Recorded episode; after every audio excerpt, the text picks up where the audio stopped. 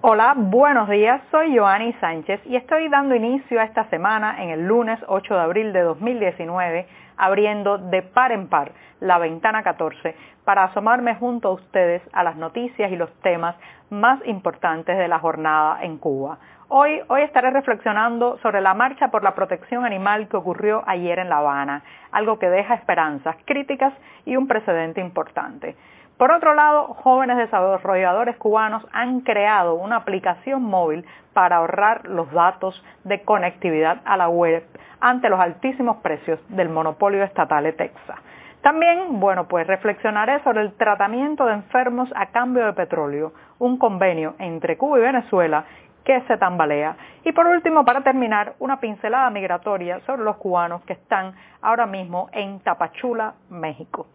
Dicho los titulares, presentados los temas más importantes del día, voy a pasar a revolver y tomarme el cafecito informativo, ese que comparto junto a ustedes de lunes a viernes temprano en la mañana. Muy bueno el cafecito recién colado, caliente, un poco amargo como me gusta a mí, pero siempre necesario. Y sobre todo una oportunidad para recordarles que pueden ampliar todos estos temas y todas estas noticias en las páginas del diario digital 14 y medio que hacemos desde aquí, desde dentro de Cuba. Pues bien, después del primer sorbito voy a pasar al tema del día, que tiene que ver eh, con eh, la reflexión que nos deja una marcha por la protección animal que ocurrió ayer en La Habana. Eh, lo inédito, lo novedoso de esta marcha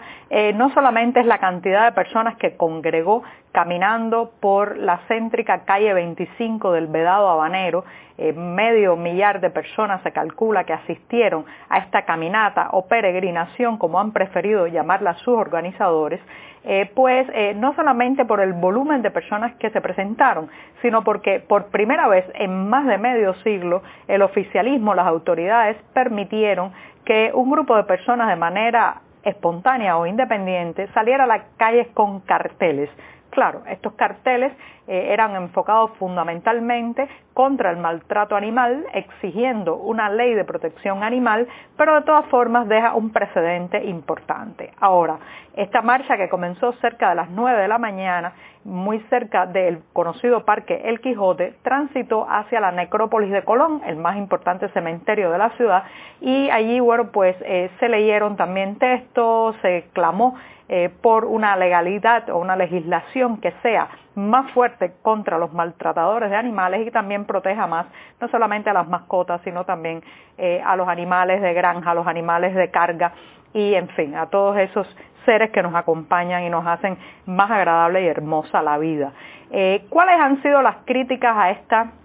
marcha? Pues bien, con mucha razón algunos alegan de que se haya permitido reclamar por los derechos de los animales en un país donde todavía no podemos salir a la calle a reclamar por los derechos de los seres humanos. Algunos ven en este permiso a que no solamente se hiciera la caminata, sino que además los participantes portaran carteles, un guiño desde el oficialismo quizás a eh, hacia afuera de Cuba a entidades como la Unión Europea para hacerle creer que bueno ya ya el país ha evolucionado o ha transitado hacia espacios más democráticos y se puede permitir ahora mismo una marcha. Es cierto eh, que todas estas críticas son válidas, cualquier fenómeno público, eh, cualquier acto que se haga de manera pública y masiva como esto, está claro que tiene que estar sometido también al escrutinio. Pero me gustaría, en lugar de ver el vaso medio vacío, mirar la parte del vaso medio lleno esta caminata crea un precedente que a partir de ahora podrán invocar todos aquellos que quieran hacer una manifestación pacífica, un reclamo en las calles por los derechos que nos faltan. Así que Creo eh, que en lo personal, en lugar de preguntarme por qué se autorizó primero a reclamar por los derechos de los animales antes que por los derechos cívicos ciudadanos, el derecho a la libertad de expresión y de asociación entre humanos, en lugar de quedarme en esa pregunta que es válida, como decía, eh, prefiero pensar que a partir de ahora otros grupos de la sociedad civil puedan invocar a este precedente para exigir que se les permita también caminar por las calles de cualquier ciudad del país exigiendo lo que nos falta. Así que eh, eh, me parece que esto deja algo muy importante, eh, se sube un peldaño sobre todo en la estructura de la organización cívica y de manera independiente y por otro lado también aborda un problema muy dramático que estamos viviendo en esta isla en torno al estado y la situación de los animales abandonados y los animales maltratados. Hay días en que caminar por las calles se vuelve difícil de tantos perros y tantos gatos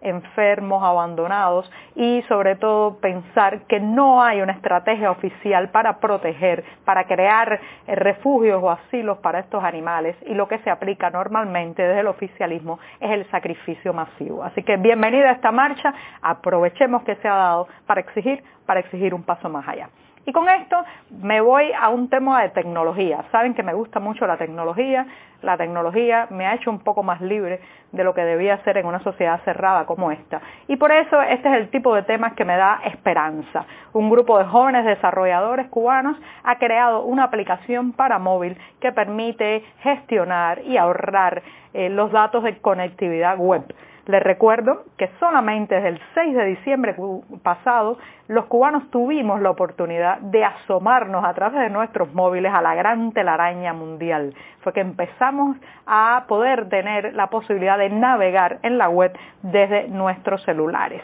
Pues bien, eso que parece una buena noticia ha estado rodeado no solo de problemas tecnológicos, sino que está marcado por los altísimos precios de los paquetes. Eh, un paquete de 4 gigabytes cuesta eh, alrededor de 30 pesos convertible el salario de un profesional, el salario mensual de un arquitecto, de un ingeniero, de un abogado en este país. Por tanto, llena de esperanza eh, y también es un alivio para los bolsillos que un grupo de jóvenes haya decidido crear una aplicación llamada Datos Cuba que ya la pueden encontrar no solamente para el sistema operativo iOS, sino también para el sistema operativo Android. La pueden descargar en las respectivas eh, tiendas virtuales de estos, de estos sistemas operativos de estas empresas. Y allí con Datos Cuba el usuario puede gestionar, ahorrar, incluso trazarse planes de cuánto va a gastar diariamente para evitar que su dinero se vaya pues eh, tan rápido como se va cuando uno se pone a navegar en el móvil y se entusiasma y no está viendo cómo pasa el cronómetro de los megabytes y de los gigabytes. Este grupo de jóvenes eh, ha creado una aplicación muy funcional, muy sencilla, que está lista para todas las edades, con una interfaz simple pero atractiva y eh, de veras la recomiendo, sobre todo aquellos que están contando los centavos para poderse comprar el próximo paquete, sepan que estos jóvenes han logrado hacer algo muy funcional y sobre todo pues al acceso de todos. Uno de ellos es Carlos Javier Acosta, el otro también es Osbel Álvarez Jacomino y felicidades a ambos por el producto logrado y sobre todo gracias, muchas gracias. Y con esto me voy a Cuba y Venezuela, ese tema que nos hace reflexionar casi cada día eh, para los que vivimos en un país y en otro. Pues bien, 54 pacientes venezolanos eh, que seguirán tratamiento en Cuba partieron este sábado desde Caracas en un vuelo acompañado con 50 familiares. Esto forma parte de una cooperación médica entre ambos países que en los últimos años ha ido decayendo. Recuerdo a principios de este siglo, sobre todo eh, estoy pensando en los años 2007, 2008, cuando era muy común en los centros hospitalarios de la isla encontrarse grupos de pacientes venezolanos que llegaban a eh, tratarse aquí en Cuba y a cambio eh, el gobierno de Hugo Chávez entregaba abultadas partidas petroleras a la Plaza de la Revolución de La Habana. Eso ha ido menguando y creo que el envío de estos pacientes es más un gesto político que humanitario. Es como una respuesta a todas las críticas que se ha hecho entre, a la complicidad entre La Habana y Caracas, entre el régimen de Nicolás Maduro y el de Miguel Díaz Canel, eh, todas las críticas internacionales de las últimas semanas han provocado esta respuesta. Es como decir, vamos a seguir cerrando filas, estrechando eh, alianzas y aunque, eh, bueno, me, alegro por estos pacientes que quizás algunos recuperarán la vista o saldrán de una enfermedad, lo cierto es que detrás de un gesto así hay eh, un mensaje de corte político y un mensaje desafiante. lo cierto es que a pesar de este, esta llegada de pacientes venezolanos, los números de la colaboración siguen descendiendo y cayendo por los suelos. Y con esto, bueno, me voy a eh, la pincelada migratoria, lamentablemente es un tema que se ha vuelto común en Ventana 14 y que seguiremos hablando porque eh, los cubanos seguirán escapando de la isla. En Tapachula